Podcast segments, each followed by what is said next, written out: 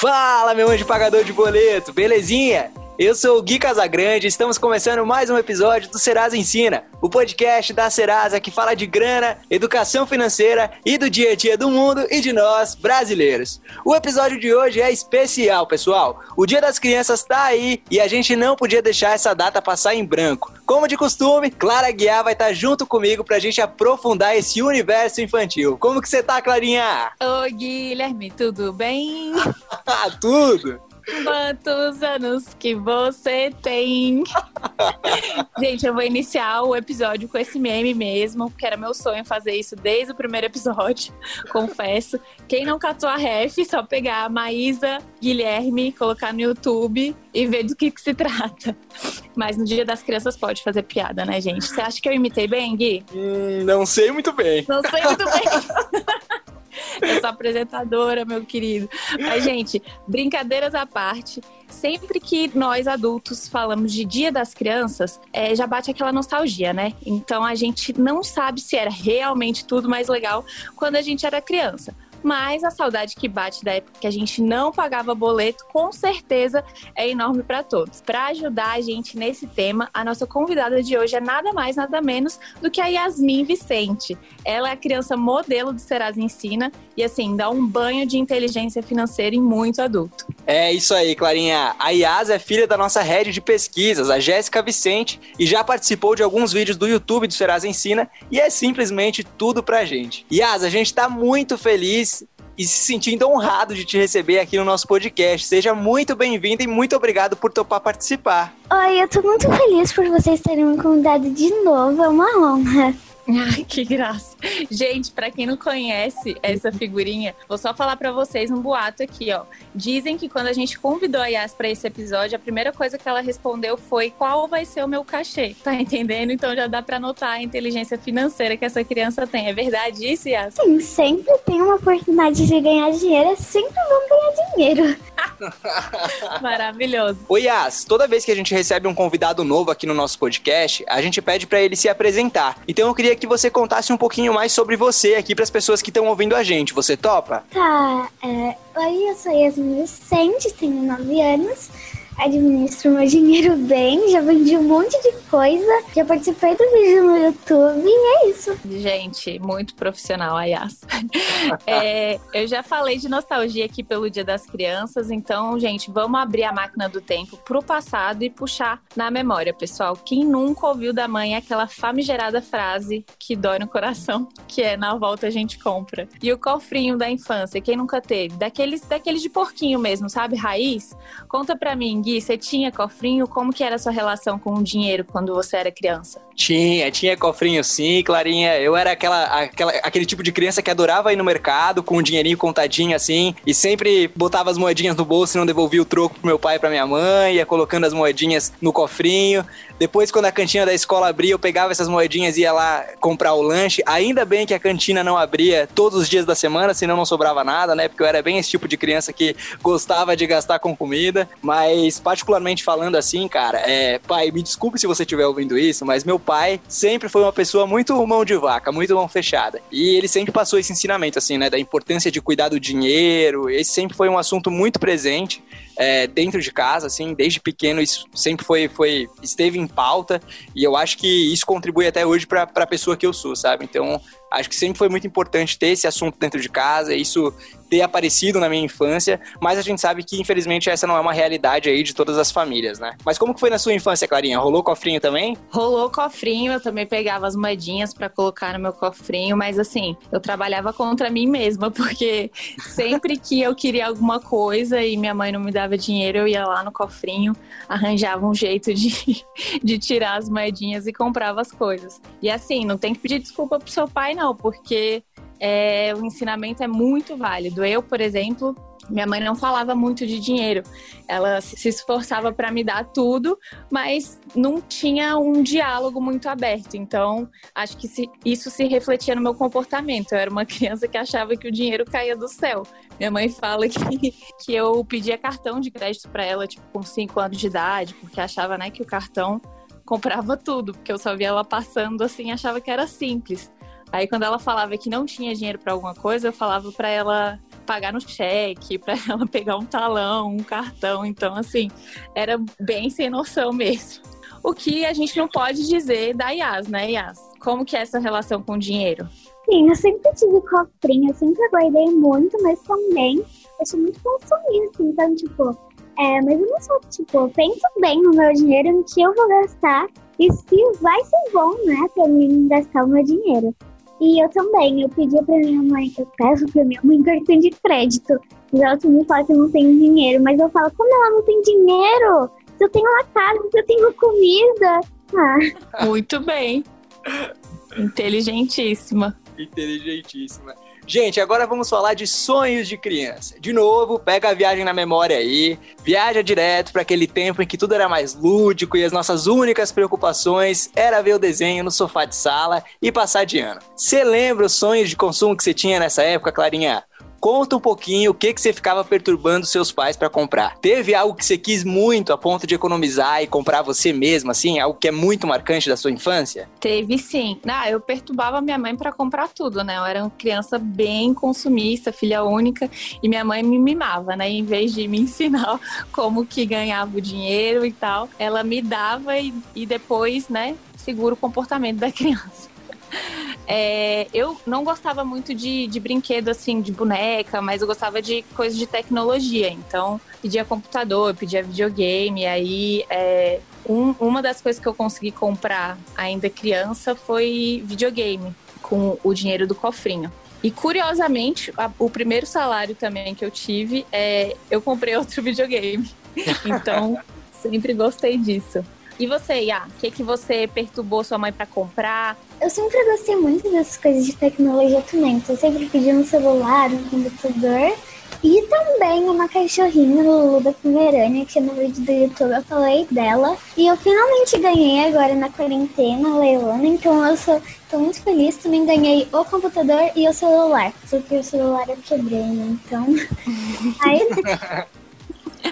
É, Gente, muito bem. Objetivos, né, Yas? Você falou é. no vídeo e conseguiu alcançar. Consegui. Ai, que maravilha. E você, Gui, o que, que você perturbava lá seus pais para comprar? Ou então o que, que você conseguiu comprar com o dinheiro do seu cofrinho quando você era criança? Cara, eu também era a criança tecnológica, assim. Eu nunca fui o, o, o cara do carrinho, eu nunca fui o cara da bicicleta. Eu já era o cara que queria o Discman, eu já era o cara que ficava no pé para essas coisas mais, um pouco com valor agregado, sabe? E, uhum. Mas o que eu mais infernizava os meus pais. E assim, obrigado, tecnologia, por ter evoluído a ponto de eu não precisar mais incomodar eles nesse sentido.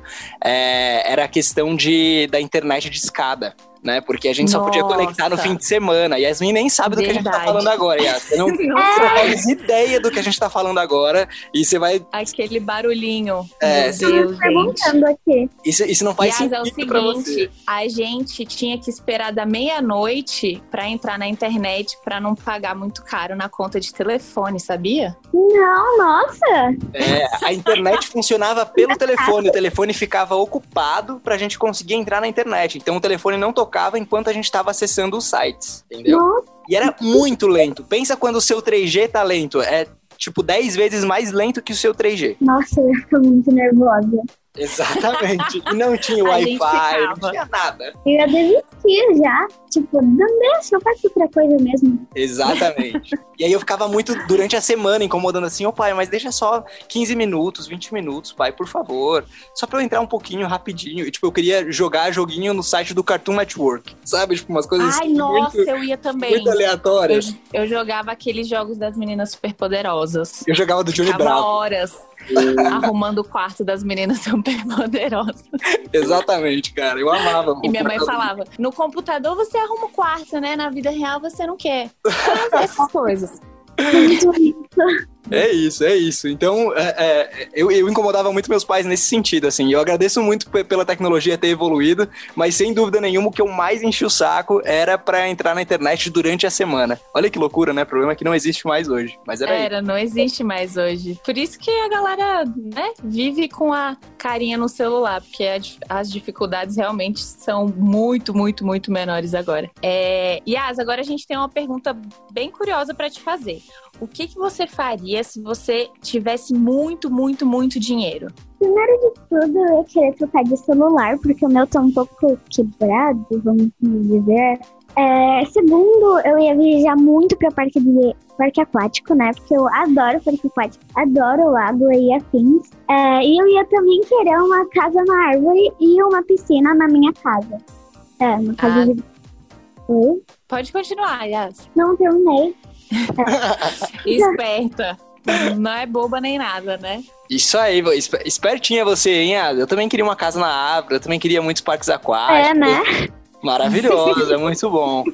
O Yas, agora vamos falar um pouquinho é, da escola. Me diz aí, você tem aulas de educação financeira na escola? Tipo, as professoras, os professores falam sobre esse tema é, com você e com seus colegas? Teve alguma atividade aí que você se lembre que foi legal, que você aprendeu sobre finanças, falou de dinheiro? Como que funciona aí? Você tem alguma lembrança?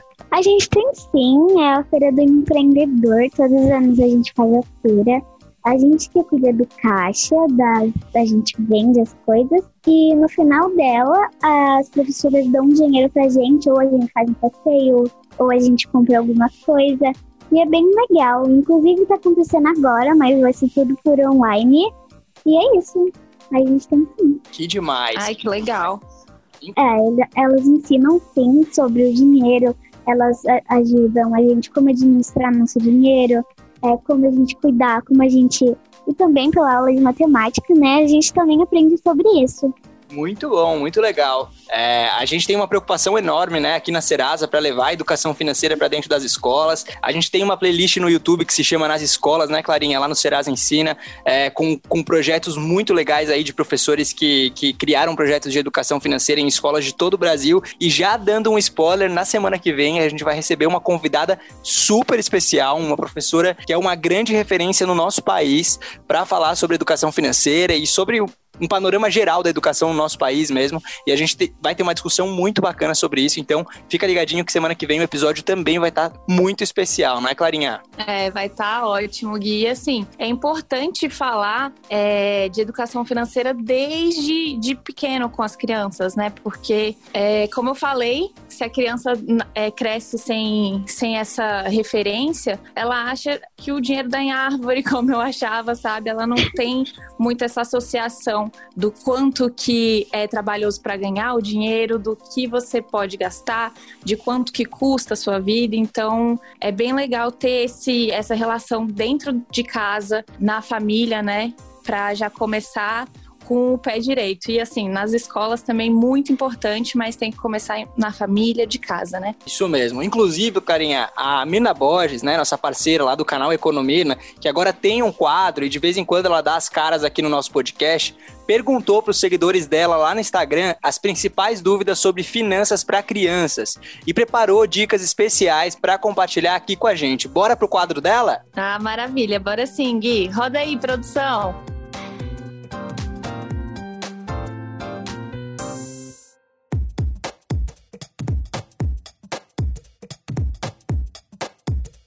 Olá, meu nome é Mirna Borges, sou educadora financeira e criadora do canal Economirna no YouTube e você vai me ver por aqui nos próximos podcasts do Serasa Ensina. E seguinte, eu perguntei lá no meu Instagram, que é arroba Mirna, Economirna, para os meus seguidores as dúvidas sobre educação financeira infantil. Afinal, o Dia das Crianças está aí, então nada melhor do que falar sobre como ensinar os pequenos sobre dinheiro. E eu recebi várias dúvidas e selecionei as mais pedidas para explicar para vocês a melhor forma de orientar as crianças sobre esse assunto. Então vamos lá. O primeiro passo, ele é bem importante ele serve tanto para os adultos como para as crianças, que são os sonhos de curto, de médio, de longo prazo. Então, comece a estimular no pequeno essas ideias de sonhos para que ele já cresça com essa mentalidade de planejamento. É claro que para uma criança, os sonhos de curto, de médio, de longo prazo têm uma duração mais curta. Os sonhos de curto prazo até três meses, sonhos de médio prazo até seis meses e sonhos de longo prazo até um ano, diferente de um adulto. Converse com ele, pergunte o que, que ele gostaria de realizar, o que, que ele gostaria de comprar. É importantíssimo que você converse e comece a passar essa ideia de tempo para realizar os sonhos de curto, de médio e de longo prazo. E lógico que para realizar esses sonhos ele precisa de um meio, e o meio para que isso aconteça é o dinheiro. Explique isso para ele. Assim ele já começará a entender para que, que serve o dinheiro, afinal. Uma atividade bem interessante que você pode fazer com a criança é dar três porquinhos para ela, de preferência de tamanhos diferentes. O porquinho menor vai para o sonho de curto prazo, o porquinho de tamanho médio para o sonho de médio prazo e o porquinho maior vai para o sonho de longo prazo. Afinal, vai precisar né, de mais moedinhas porque geralmente é um sonho mais caro. Importante, assim que a criança definir os sonhos, que você faça uma pesquisa de preço com ela, para que ela já se habitue a planejar. Depois que você conversou, definiu os sonhos e descobriu quanto custa cada objetivo que ela tem, é hora de estabelecer a mesada ou a semanada. Se ela for pequenininha, é melhor a semanada porque ela ainda não terá muita noção do tempo. Então, em espaços menores, ela vai conseguir administrar melhor esse dinheiro. E sempre que você der a mesada ou a semanada, diga para ela para que, que serve o dinheiro, que o dinheiro é um meio para realizar os sonhos de curto, de médio e de longo prazo. E ponto bem importante, é interessante que metade da mesada seja para o consumo imediato e a outra metade para os sonhos. Por exemplo, se você for dar 20 reais por semana, explique que 10 são para o consumo e 10 para os sonhos porque quando ela for uma adulta e receber o seu primeiro salário, ela já vai ter aprendido que é sim preciso poupar para os sonhos e também consumir no presente e vai ser super normal. Agora, se você der a semanada para ela ou a mesada e ela simplesmente gastar tudo rapidamente lá na frente, é bem provável que ela repita esse padrão e seja complicado juntar dinheiro para os sonhos é preciso ter equilíbrio entre o consumir hoje e o poupar para o futuro, porque nenhum dos dois extremos é bom. Nem juntar tudo que ganha sem viver o presente e nem gastar tudo que ganha. E lógico, trace um plano de ação para que ela possa realizar os sonhos. Quanto tempo ela vai demorar para juntar o valor total do sonho? Ela precisa ter clareza de tudo que está acontecendo. E lógico que você pode ensinar a criança sobre investimentos. É óbvio que você não vai chegar para ela e começar a falar de juros compostos, CDB, LCI, LCA, taxa Selic, por aí vai. Nada disso. O interessante é você ensiná-la sobre o conceito de investimentos, que é multiplicar o dinheiro. E você pode propor isso da seguinte forma: você pede emprestado uma parte do dinheiro que ela já poupou Pede emprestado por uma semana, por exemplo. Peça 10 reais e diga que no final de semana você devolverá para ela com algo a mais, que são os juros. Então você vai devolver 12 reais e veja se ela aceita a oferta. E nesse momento ela vai começar a entender como funciona o conceito dos investimentos de forma simples e prática. E lógico, acabar também juntando mais rapidamente o dinheiro necessário para os sonhos dela. Ponto muito importante: não não opte pelo caminho mais fácil ao educar financeiramente uma criança. Eu vou explicar, tá? Imagina que ela comece a chorar querendo uma bala ou um bombom. Qual é o caminho mais fácil? Logicamente, comprar e dar o que ela quer. Porém, você já definiu anteriormente o valor que ela tem para os sonhos e para o consumo. E se você simplesmente comprar o que ela quer na hora que ela chorar, ela vai entender que toda vez pode repetir esse processo para que ela tenha o que deseja na hora que bem entender. E quando ela se tornar uma adulta, não vai ter compreendido que nem sempre temos o que queremos na hora, que é preciso planejamento, que é preciso sim abrir mão de consumir algo no presente para realizar um sonho maior no futuro. Afinal, tudo tem limites e a criança precisa entender isso. Então, se você deixar claro para ela que metade do dinheiro vai para os sonhos e outra metade metade vai para o consumo, ela vai sim aprendendo aos poucos a se organizar e a lidar com dinheiro. Pode ser que na primeira semana ela gaste tudo de uma única vez e te peça mais para a semana, mas a ideia é que com o passar do tempo ela se organize cada vez mais. Bom, eu vou ficando por aqui. Um feliz Dia das Crianças para todos os pequenos. Um beijo.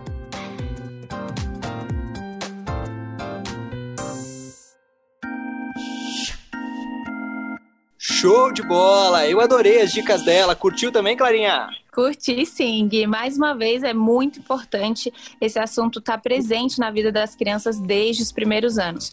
Quanto mais cedo, melhor, né? Yas, nosso papo tá muito bom, mas a gente está chegando no fim do nosso bate-papo. A gente tem uma pergunta fixa que a gente faz para todos os convidados que vêm aqui Inclusive, a sua mãe já respondeu, viu? É, e eu vou fazer para você agora. O que, que a palavra dinheiro significa para você? Dinheiro significa, tipo, tudo, menos o amor, que o amor não se compra. A gente, oh, gente. a gente compra tudo com dinheiro, então é fundamental pra gente sobreviver. Que a gente compra água, comida, lar, é, coisas pra gente se divertir também.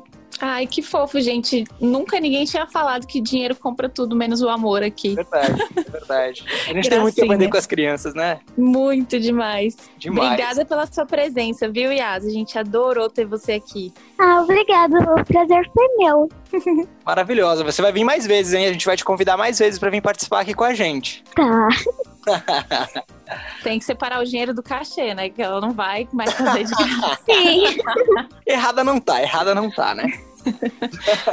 Bom, Yas, muito obrigado por ter participado aqui com a gente. A gente adorou o papo. É... Você não tinha vindo aqui no nosso podcast ainda, só tinha ido no YouTube, né? Então agora você está participando de todas as plataformas do Serasa Ensina. A gente está muito feliz por isso. Um feliz Dia das Crianças para você e um feliz Dia das Crianças para todas as crianças que estão aí ouvindo a gente, né? E que se aproveite muito a sua infância, porque é um momento mágico, um momento incrível, mas sempre de olho nas finanças aí, porque isso é muito importante. É isso, gente. Estamos chegando ao fim de mais um episódio do Serasa Ensina Podcast. Se você curtiu esse episódio, conta pra gente nas redes sociais. É só procurar a Serasa aí em todas as redes. Se você quiser contar pra gente no Twitter, é só procurar pelo Tona Serasa. Fala pra gente o que você achou, que a gente tá ligado, fica de olho, vai lá, dá aquela interagida básica. Então, pra gente isso é muito importante, beleza? Fica ligadinho que na semana que vem tem mais. Já adianto que é um episódio especialíssimo, né, Clarinha? É um episódio top. Maravilhoso. Se puder, fique em casa, se cuida e vamos com tudo. Valeu!